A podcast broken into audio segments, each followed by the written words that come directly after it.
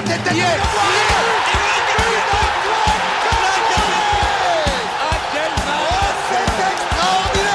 Pauletta dans la surface, la frappe. Oh le but. Oh le but exceptionnel encore une fois face à un Barthez maudit devant le portugais. Pedro Miguel Pauletta Oh Oh là là là là là là là là. Zlatan Ibrahimovic 25e minute. Le doublé en deux minutes allait trop vite pour le mur Ça allait trop vite pour Steve Monanda Le PSG nous déçoit encore un peu plus au fil des semaines, comme d'habitude. Défaite à domicile 7 fois face à Lorient 3 buts 1, une défaite totalement méritée. À seulement 5 journées de la fin, Mapenda, Marseille revient à 5 petits points, 5 journées de la fin. Est-ce qu'on pourrait pas avoir le droit de commencer ce podcast par et si l'OM pouvait le faire? Euh, salut tout le monde. Oui, euh, je pense que on a le droit de se poser la question. On est en, droit de se poser la question parce que euh, on a vu que cette équipe était totalement instable, était d'une euh, d'une nullité incroyable. Euh, les gens ont commencé à dire après le match contre contre Marseille que oui, c'était plié pour le titre. Après la double confrontation entre Nice et Lille et, et Lens, pardon, on a eu le même discours de la part de certains supporters. Oui, c'est bon, c'est plié. Mais en fait, il y a une réalité, c'est que PSG est capable de perdre n'importe où contre n'importe qui, que ce soit au parc ou à l'extérieur. Donc, euh, quand moi j'ai entendu les euh, les supporters dire que oui, c'est bon, le calendrier est un peu plus allégé, on va jouer que contre des équipes qui n'ont plus rien à jouer ou qui jouent le maintien, bah justement, on a vu contre Lorient qui n'avait plus rien à espérer dans ce championnat, qu'on a été nul. Et contre des équipes qui vont jouer leur survie jusqu'au bout, bah on peut, moi perso, je suis pas rassuré jusqu'à la, jusqu'à ce qu'on soit mathématiquement champion. Tout peut se passer avec cette équipe parce que tu peux aussi bien perdre euh, contre Ajaccio que contre un top 5 Ligue 1 comme c'est le cas depuis euh, maintenant 2-3 ans. Donc euh, la question, elle est totalement tu, vois, tu vois vraiment le PSG continuer à perdre des matchs avant la fin de la saison? Quand je dis des matchs, c'est pas un seul match, voire deux, voire trois matchs. Je dis ça dans le sens Ah. où est-ce que tu les vois perdre suffisamment pour que Marseille. Non, le, le truc c'est que voilà, on va encore avoir euh, au, au foutage bon, qui a déjà commencé, tu vois, au foutage de gueule permanent avec euh, Luis Campos. euh, oui, j'interviens, j'attends une réaction des joueurs, tu sais, les les, les enfumades qu'on a annuellement, tu vois, à cette période de l'année post élimination. Mais le truc en fait, c'est qu'il y a deux choses. Le PSG, je pense que gagnera quand même deux trois matchs d'ici la fin de l'année. Et l'autre paramètre, c'est que dans cette équipe, enfin dans cette Ligue 1, euh, personne ne prend pas quand on voit que depuis le 1er janvier et qu'on prend le classement de la Ligue 1, c'est Lyon qui est premier et que nous on est deuxième. Euh, moi, franchement, quand j'ai vu euh, ce classement-là, j'étais étonné parce que si tu m'aurais dit visuellement ou à peu près quel, quel était le classement du PSG sur la phase retour, je t'aurais dit euh, à minima on est cinquième, sixième, tu vois. Hmm. Mais tu, quand tu vois que l'OM aussi euh, ne prend pas tant de points que ça, surtout à domicile, Lens a eu une période de moins bien euh, sur mois de après notre victoire, après, leur victoire face à nous là, le 1er janvier. Ils ont perdu pas mal de points contre des équipes euh, dites plus petites. Donc euh, Monaco qui est en train de lâcher, euh, je me dis que voilà, euh, si on est un minimum objectif, je pense que le PSG sera champion, tu vois. Mais euh, il faut pas s'attendre à être champion genre 3-4 journées avant la fin. Je pense que jusqu'à la dernière journée ou jusqu'à la 36e journée, on, on sera toujours pas euh, champion mathématiquement quoi. C'est ça le problème. C'est intéressant parce que on le disait dans un précédent podcast contre Lens. C'est vrai que quand tu balances 3-0 et que tu leur mets 9 points, à ce moment-là, tu es quand même serein. On va pas se mentir, même si euh, le PSG est tout sauf serein cette saison. Euh, on va revenir sur ce match contre Lorient parce que eux, parallèlement, Lorient, on se rappelle que lors de ces dernières semaines, avait connu une période un peu de stagnation. On se rappelle Ouais. également de leur début de saison qui était euh, tonitruant, hein, avec des joueurs qui Ouais. ne sont plus dans les, dans les, les effectifs comme euh, Terren Moffi ou, ou, euh, ou, ou Ouattara, qui, qui avait propulsé Lorient clairement à une, une stratosphère incroyable. Mais pour, mais pour rappel, entre, allez, depuis le 26 février, Lorient n'avait remporté qu'un match, c'était contre trois à domicile, donc ce qui n'est pas non plus chose, euh, chose ardue. Ils avaient perdu à domicile contre Auxerre, ils avaient encaissé deux nuls contre Nice et Lyon, perdu à Lille, Oui. et nul contre Marseille, défaite à, Monaco, défaite contre Toulouse à domicile avant le match contre Paris. Certes, ils ont joué Monaco, Marseille, Nice, ils avaient joué tous les gros. Mais ça montre quand même que Lorient, malgré le fait que ce soit une équipe intéressante, n'était pas non plus en totale confiance. Donc- Donc à ce moment-là, on peut pas se dire que le PSG peut perdre avec un tel écart de niveau. Euh, franchement, moi, je vais être honnête avec toi. La défaite contre l'Orient, je m'y attendais. Pourquoi? Parce que déjà, il y a le niveau de jeu, même si les résultats ne sont plus trop là, bah, comme tu as dit, parce qu'ils ont perdu des joueurs sur le mercato d'hiver. Lorient, c'est une équipe qui, pratique du jeu. Pas tout le temps, mais qui, quand ils sont dans des bonnes dispositions, pratique un très beau football. Ça, c'est la première chose. La deuxième chose, c'est que euh, pourquoi cette défaite, elle était aussi inattendue d'un côté, c'est parce que Lorient, je crois, il gagne que un match, c'est à Angers. Tu vois, l'équipe d'Angers, euh, même l'équipe paraplégique de, de Gennevilliers, tu vois, prend des points à Angers. Hmm. Donc c'est c'est le seul match que que Lorient gagne à l'extérieur. Donc euh, d'un autre côté, on se dit que s'ils viennent au parc, en ayant pas, en ayant, en étant sur une spirale un peu négative, voilà. Surtout qu'offensivement, quand tu perds tes Mofi, on a vu même contre l'OM, j'avais vu le match contre l'OM, que c'était quand même très très pauvre, tu vois, que c'était devenu un peu très, un peu, ça on avait un peu diminué en, termes de level. Euh, on, se serait dit que voilà, le PSG allait quand même faire le minimum syndical comme d'habitude. Mais c'est sans compter en fait sur euh, le fait qu'on on a un coach complètement nul qui et, et, et, des joueurs qui ne sont pas du tout concernés en fait. Le, le jeu foutisme, il est total. En fait, ce qui fait peur, c'est que en fait là aujourd'hui, tu as une équipe qui doit assurer son titre et montrer belle figure après une fin de saison catastrophique et, et, qui affronte une équipe qui a tout prouvé cette saison et qui aujourd'hui euh, ne joue quasiment plus rien. Et en fait, on se rend compte que l'équipe qui, donne le plus d'envie, bah, c'est pas celle qu'on pense. Et c'est un peu compliqué. Alors moi, ce que je vois et comment je lis cette défaite, c'est que si contre une équipe qui n'a plus rien à jouer, on arrive à se faire bouffer par rapport à l'envie et le reste, qu'est-ce que ce sera contre 3 qui est certes quasiment condamné, mais qui joue sa peau. Ajaccio, qui est certes bientôt condamné, mais qui joue sa peau. Strasbourg, qui joue sa peau. Ou encore Clermont, qui est aussi sur une bonne, euh, qui est sur une bonne lancée, qui euh, est en première partie de tableau. Enfin, qu'est-ce qu'on peut se dire? En fait, il n'y aura aucun match facile malgré euh, la différence sur le papier. Oui, mais en fait, le truc, c'est que bah, tu as les éléments que tu as évoqués concernant ces équipes-là. Mais en fait, le fond du problème, c'est même pas ces équipes-là, c'est nous, ce que notre équipe est produit ou ce qu'elle ne produit pas du coup sur le terrain, les attitudes qu'elle montre euh, semaine après semaine, année après année, et encore pire cette saison, tu vois. C'est en fait c'est ça en fait le vrai problème, c'est qu'en fait tu ne sais pas quel visage tu auras du PSG. Tu peux avoir un PSG qui peut mettre 2-0 euh, par exemple, j'ai envie de te dire euh, contre sur le match contre Ajaccio à la mi-temps, et tu ne sais pas pourquoi retour des vestiaires il se mange un but et parce qu'en fait, le, plus scandaleux dans tout ça, c'est que le PSG a des, sur ces matchs-là contre des équipes qui sont deux voire trois fois plus faibles, hmm. a, des, a des séquences où le PSG ne touche pas le ballon. Le PSG est acculé dans ses cages. Le PSG est incapable de ressortir un ballon proprement. Euh, les milieux de terrain du PSG ne gagnent pas un duel ou voire gagnent un duel sur dix.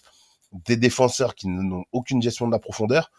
Deux attaquants devant qui euh, sont juste là. Limite, il leur manque juste un transat pour pouvoir se poser et faire bronzette, tu vois c'est ça en fait le problème. C'est il y a, ce que tu dis sur les équipes qui n'ont plus rien à jouer ou qui jouent leur peau, mais en fait le problème c'est que encore une fois le niveau de nullité et de et de non investissement de, la part des joueurs et un coach qui est totalement perdu, c'est ça en fait qui pourrait nous faire euh, douter sur ces matchs-là, tout simplement, tu vois. Ouais, bien sûr. Bah, c'est de toute façon tout ce qui en fait, le PSG a tout pour finir sereinement et déjà préparer sa saison prochaine mais ils arrivent à se mettre en difficulté tout seuls.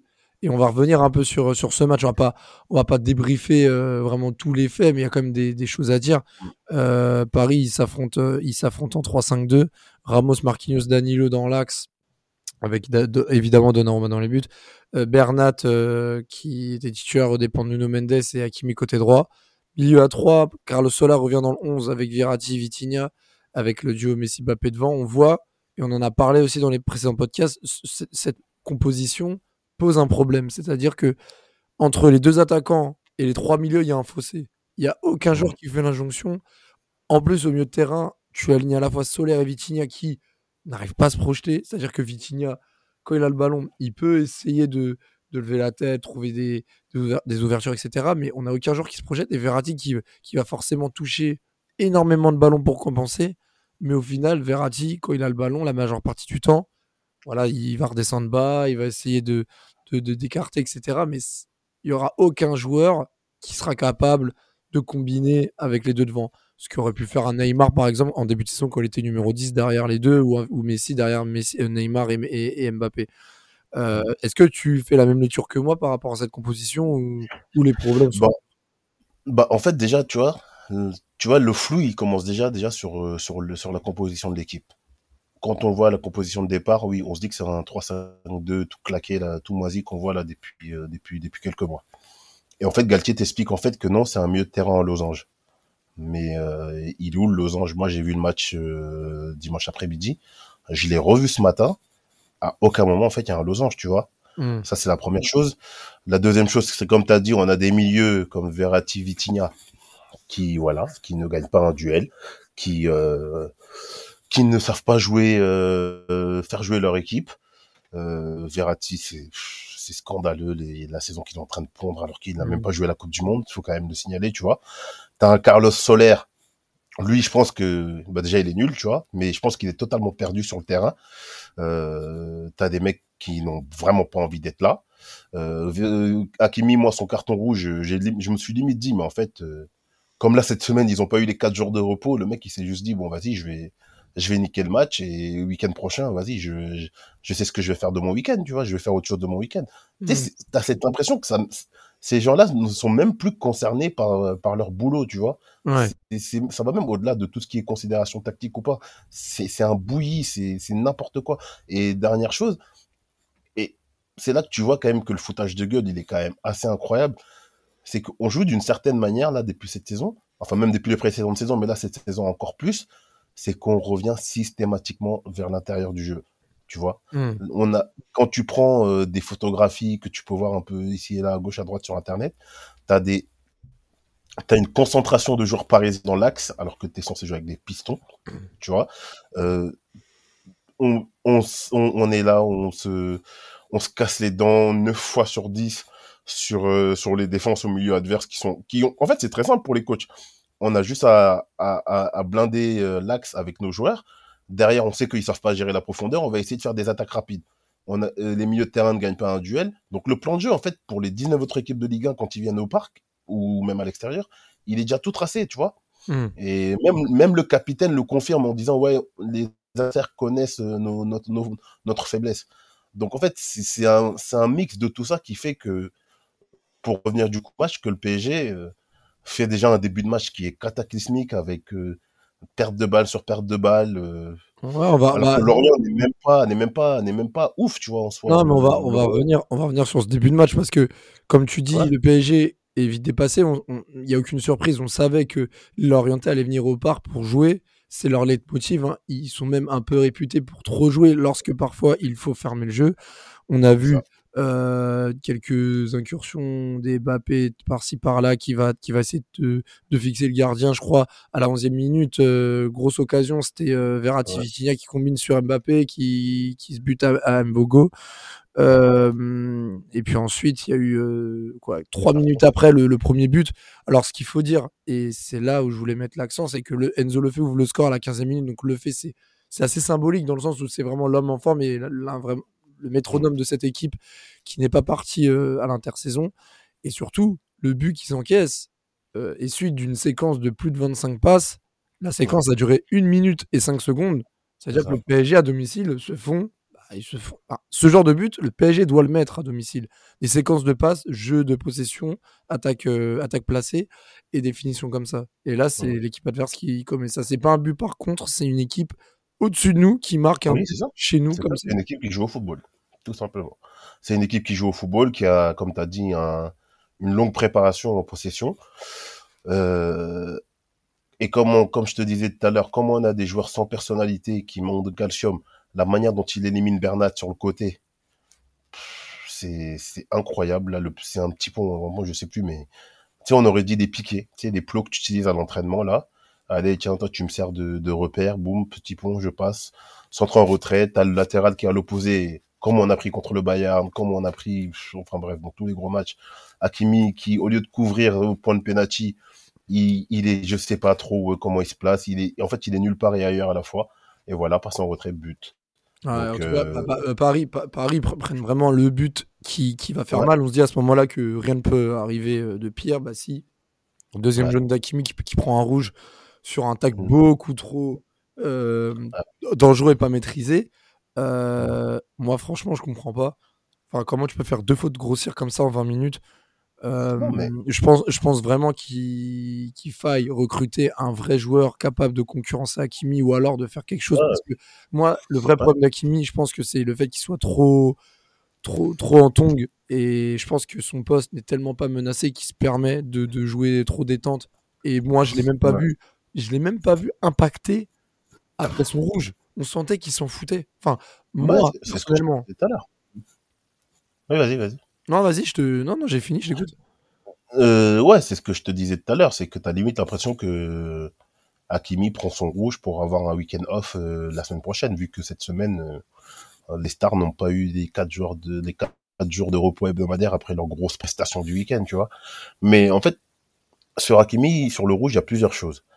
Déjà, tu sur l'action d'avant, il fait un appel de 40 mètres. Je crois que c'est Messi qui a le ballon. Et comme d'habitude, il n'est pas servi. Ça, c'est une circonstance qu'on peut lui trouver, tu vois.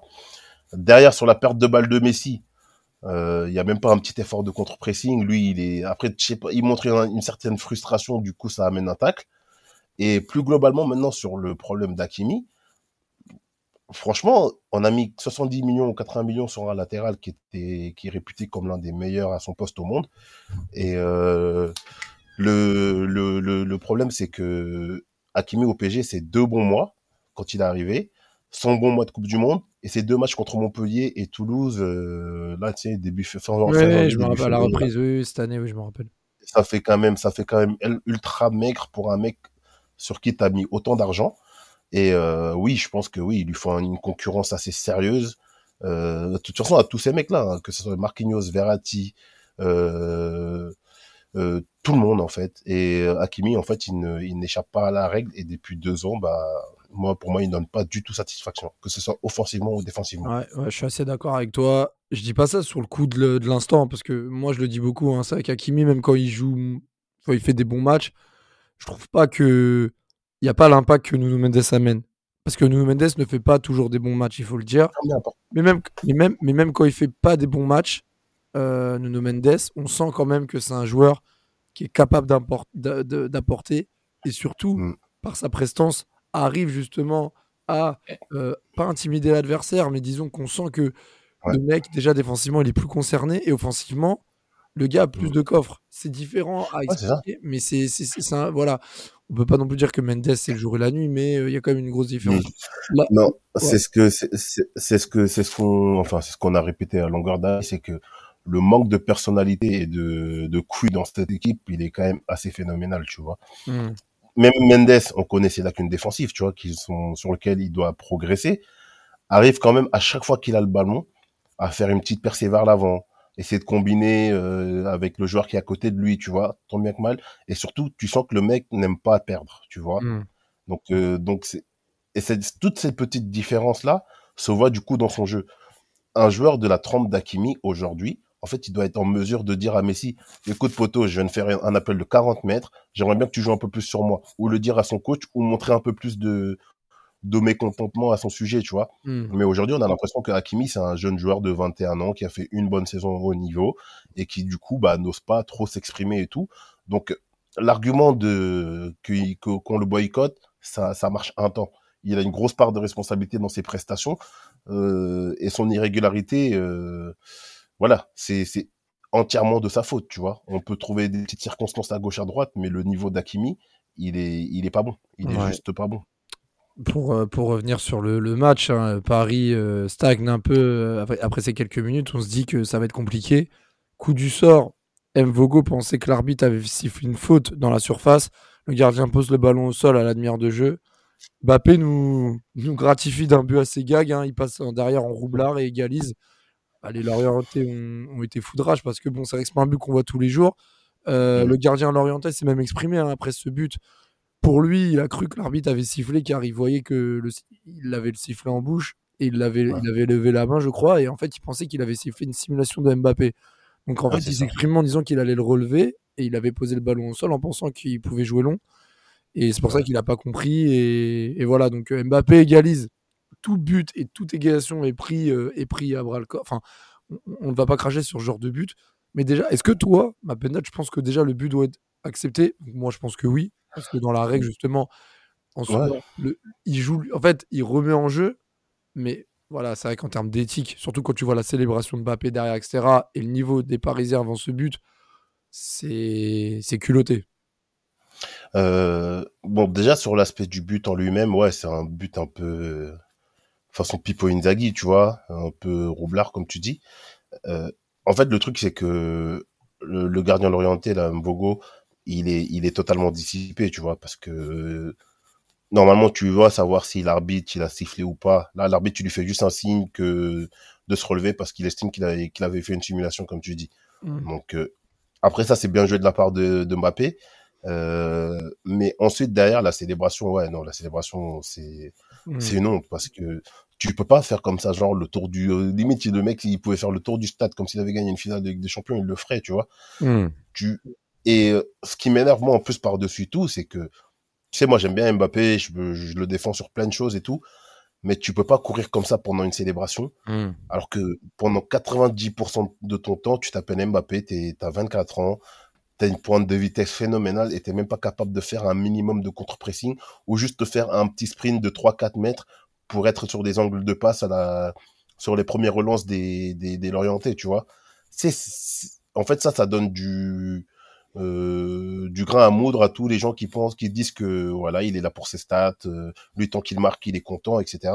Et quand je vois en fait ce genre d'attitude sur sa célébration, je peux difficilement leur donner tort. Tu viens de te faire manger pendant 25-30 minutes, t'as rien montré, t'as raté un face à face parce que l'action dont tu parles là au tout début du match, euh, l'arrêt est belle, tu vois, mais euh, il doit le mettre. Il doit le mettre, tu vois. Mais après, après, après, pour défendre un peu Mbappé, c'est vrai que sur ses premières mi-temps, il n'y a que lui qui crée les espaces. Il n'y a que lui qui, qui, est remuant. Ça, pour le coup, je ne peux pas lui enlever. Et puis son but montre aussi que même si le PSG est dos au mur, il, est impliqué sur chaque coup et, et surtout que voilà, il voilà, peut-être après moi cette célébration, je sais pas ce que tu en penses. Moi, je me suis dit aussi, est-ce qu'il a pas fait exprès d'en rajouter sur sa célébration pour, sortir les Lorientais de leur match? En mode euh, les, les rager, etc. Enfin, ça, ça peut être à ah, double tranchant, mais je sais pas. Non, moi je sais pas c'est quoi. Euh, tu, en fait, moi je t'es Kylian Mbappé, tu, tu penses avoir le, le, les épaules assez solides pour rester dans un projet aussi bancal que le nôtre. Euh, moi, en fait, je préfère l'attitude d'un Mbappé, tu sais, sur la fin de saison, par exemple, où Lille est champion, là, tu sais, quand on remonte le, le 2-0, là, contre Saint-Etienne, il me semble. Ou, ouais, le 2-1 et on gagne 3-2, ouais, voilà, où il marque, euh, il va chercher le ballon. et tout, ouais. voilà, il va chercher le ballon au fond des filets.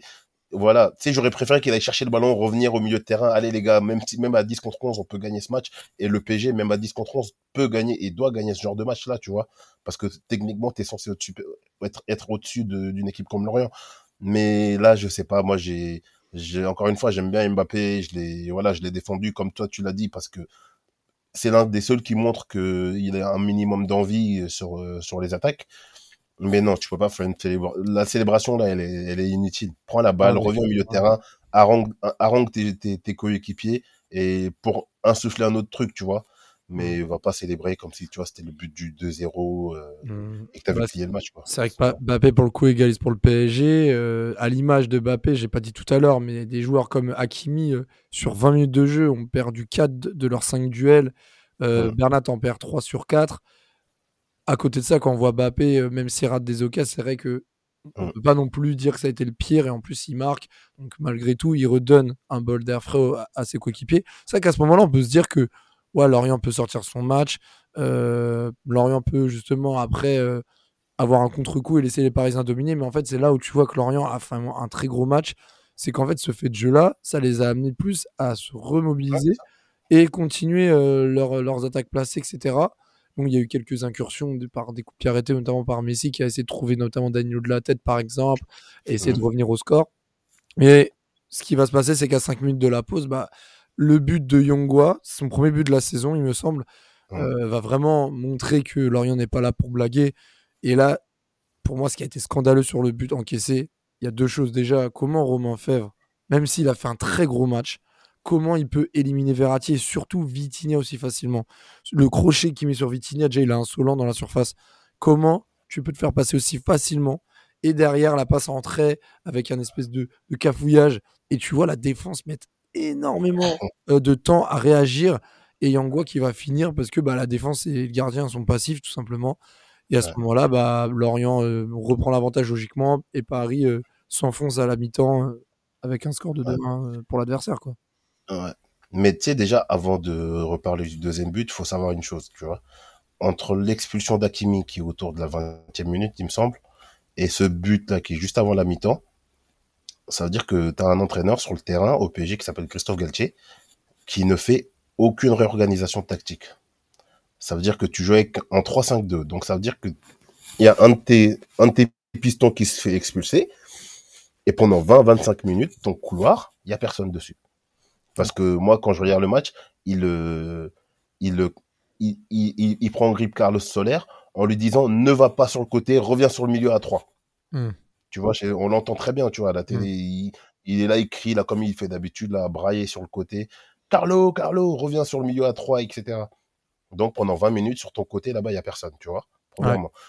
Et deuxièmement, sur le but, en fait, c'est symptomatique, encore une fois, de ce que cette équipe euh, montre depuis le début, enfin, depuis, euh, mois de, de- depuis la fin du mois d'octobre.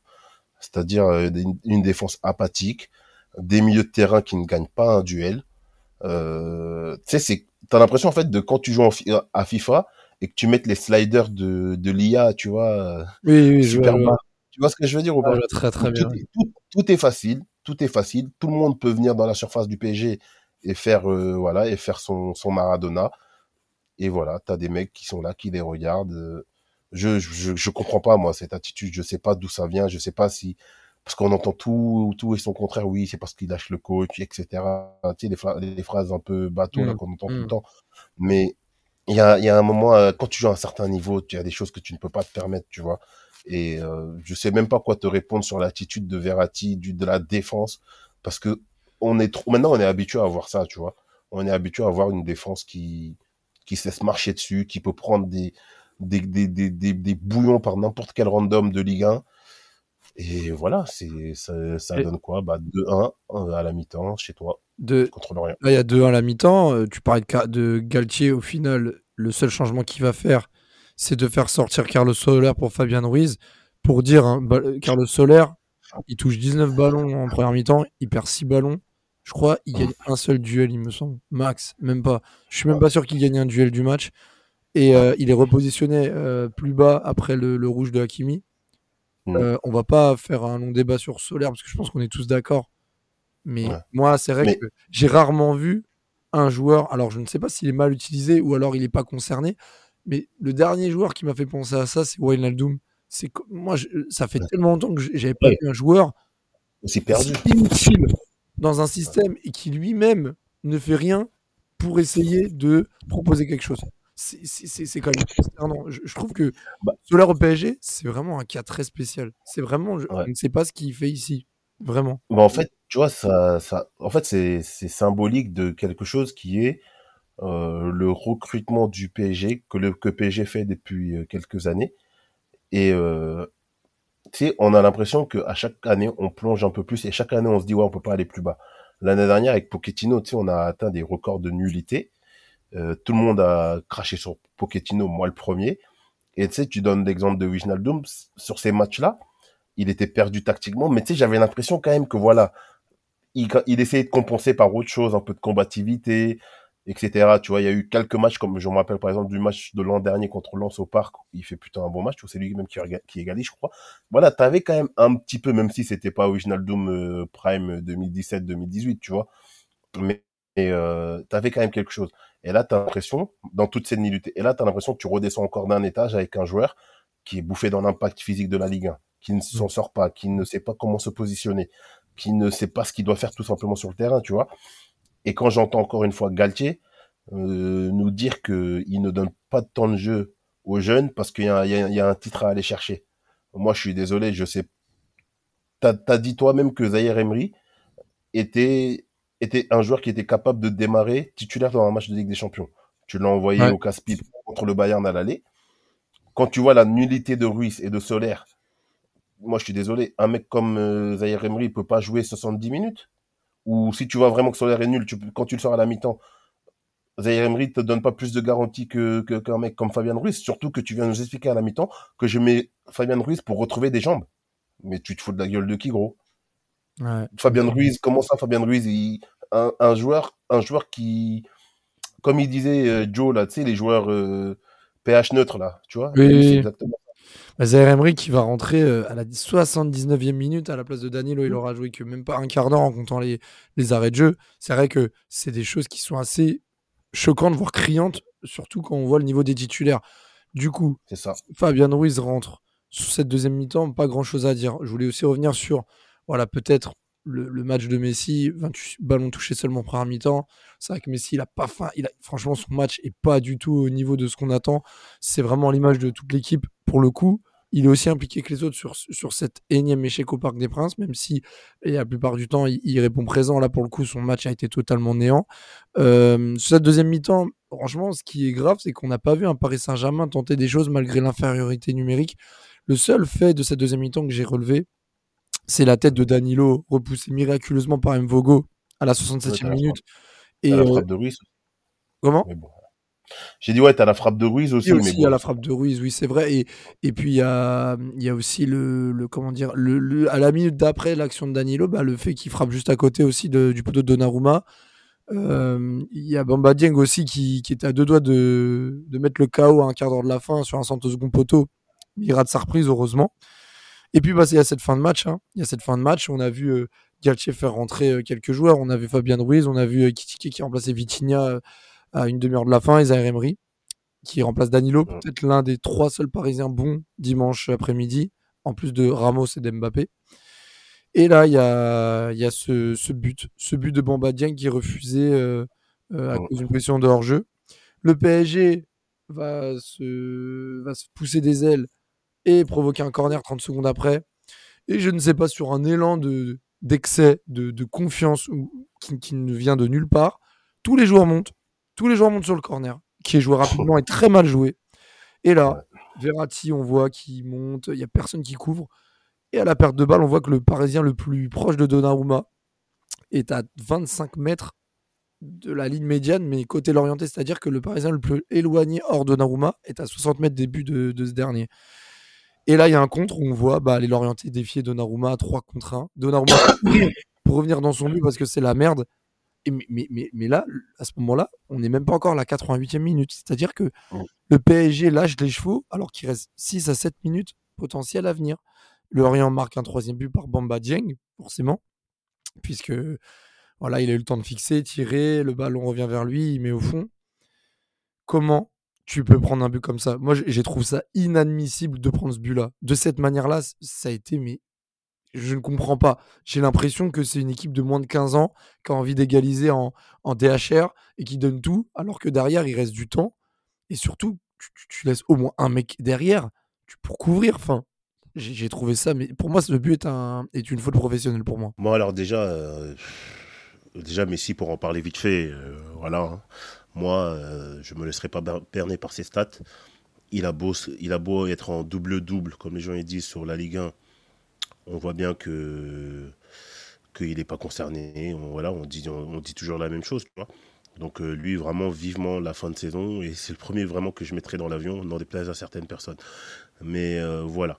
Ensuite, sur le troisième but, en fait, encore une fois, c'est, je, je beaucoup ce mot, mais c'est encore symptomatique de ce qui se passe dans cette équipe, surtout sur cette saison tu as déjà une alerte, comme tu as dit avec, euh, avec le but hors jeu de Bombadieng. Là. Bah, D'ailleurs, au passage, c'est Aymen Kari qui, qui fait la passe d'Es. Donc, encore un joueur du centre de formation qu'on laisse partir alors qu'il aurait pu être un peu utile vu comment offensivement on est, on est limité dans les rotations, mais bon, c'est pas grave. Donc, tu as déjà une alerte avec le but de Bombadieng sur hors-jeu. Et donc, au lieu de se dire, comme euh, dans n'importe quel sport, là, tu as une alerte. Bon, il te reste quand même, on va dire, 4 minutes avec le, sur, le temps temps réglementaire, plus vas-y 4-5 sur le temps additionnel. Donc tu as 7-8 minutes, comme tu disais, pour pouvoir réagir. Au moins aller chercher un match nul. Tu fais quoi donc, toi, sur le corner? Tout le monde monte, tes défenseurs montent. Et là, tu as, la débilité, je ne sais même pas si c'est une débilité profonde ou un manque de QI foot de la part de d'Mbappé et de Verratti, de jouer ce corner-là euh, de cette manière, alors que tous tes défenseurs sont montés. Il n'y en a pas un pour couvrir tu vois? Et derrière, le, ce qui se passe là avec euh, euh, le 3 contre 0, la Donnarumma qui essaye de revenir dans ses buts, le repli défensif de, de, Verratti, là, qui est pitoyable. On dirait, euh, on dirait il va mourir sur le terrain. Et qui, malgré ça, Donnarumma arrive à la ressortir.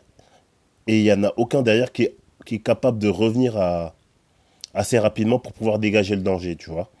Donc, tu sais, c'est le genre de but que tu vois quand tu vas jouer le samedi après-midi avec tes potos au quartier ou à la canne de Sarcelles ou à la canne de Goussainville, c'est ce genre de but-là que tu vois où tout le monde monte, on n'a pas envie de perdre contre les Camerounais, donc vas-y, tout le monde monte et au final, ils sont en dégagement.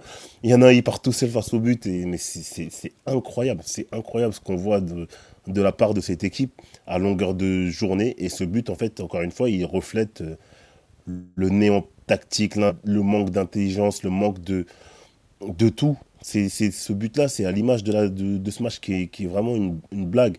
Et, et c'est pas le premier match euh, qu'on voit depuis quelque temps euh, de, cette, euh, de ce, de ce niveau-là. Et je pense que, comme on disait en début de, podcast, ça sera pas le dernier qu'on verra d'ici la fin de saison, tu vois.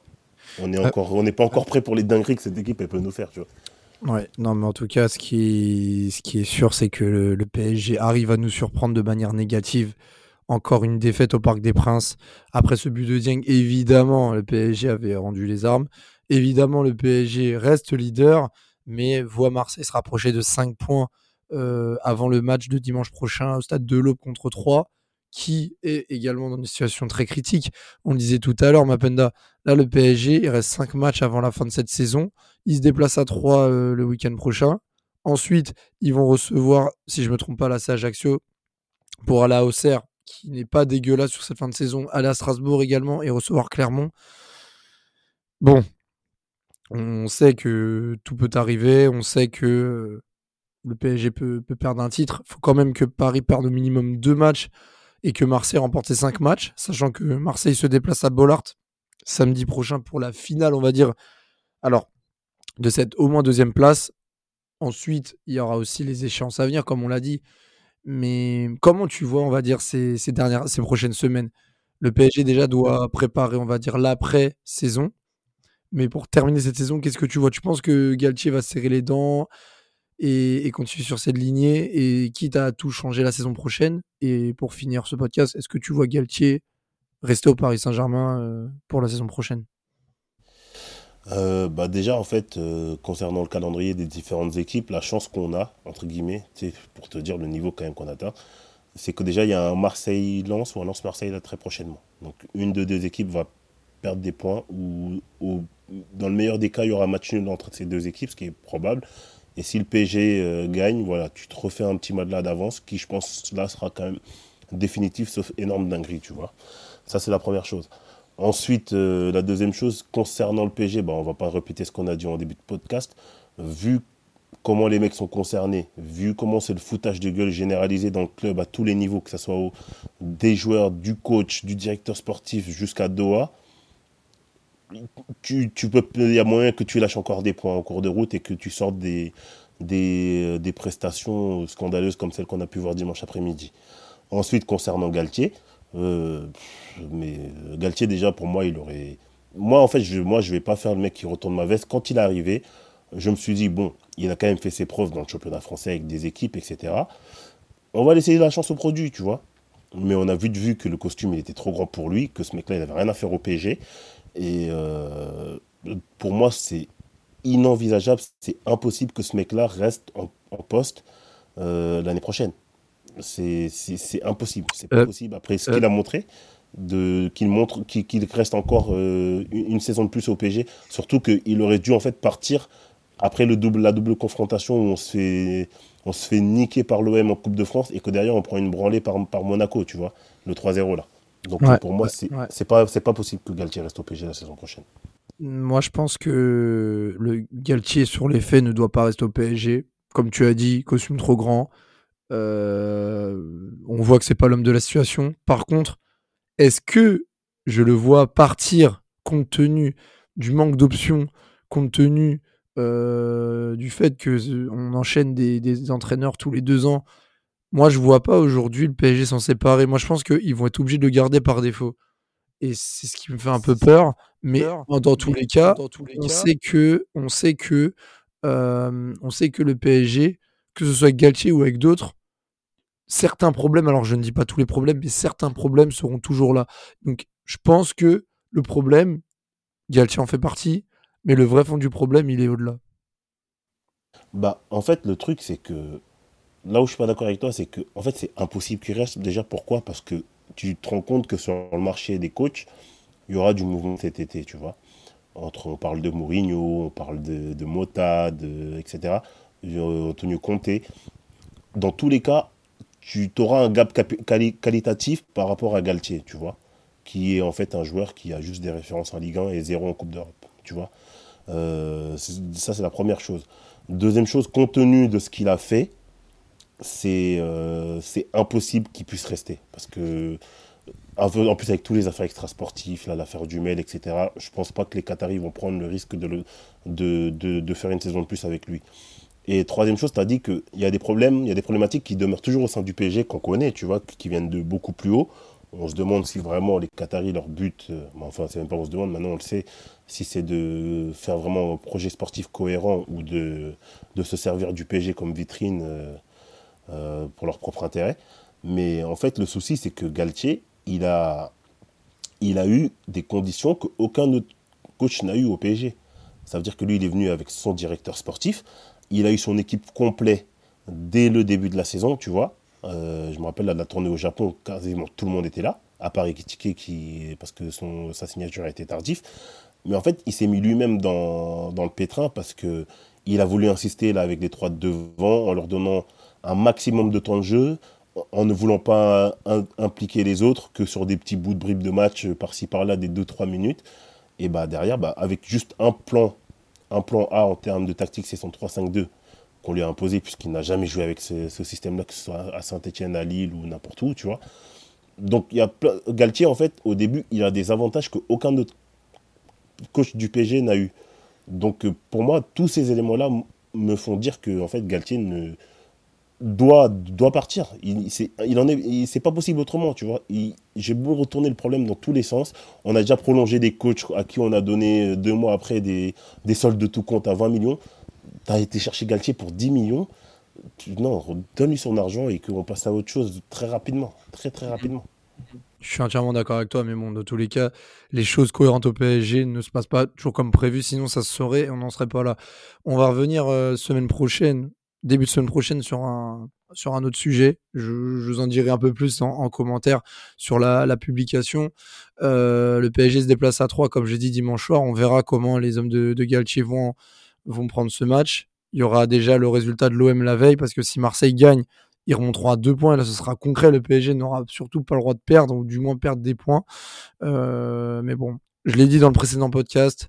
Je leur dirai jusqu'à début juin, vivement que la, la saison se termine mais il faut qu'elle se termine quand même. Enfin, il faut quand même qu'elle se termine dans le bon sens parce que si c'est pour qu'elle se termine sans titre, ce serait, je pense, le plus gros échec de l'histoire de, de QSI de repartir de cette saison sans titre.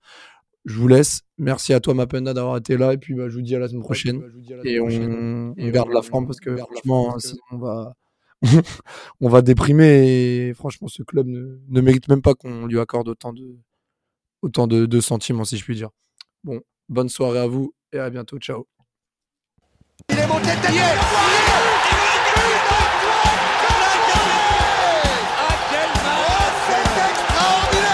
Pauletta dans la surface d'affaire. Oh le but Oh le but exceptionnel encore une fois face à un Barthez maudit devant le portugais. Pedro Miguel Pauletta Ce coup franc Oh là Ibrahimovic 25e minute Le doublé en deux minutes. Ça allait trop vite pour le mur Ça allait trop vite pour Steve Monanda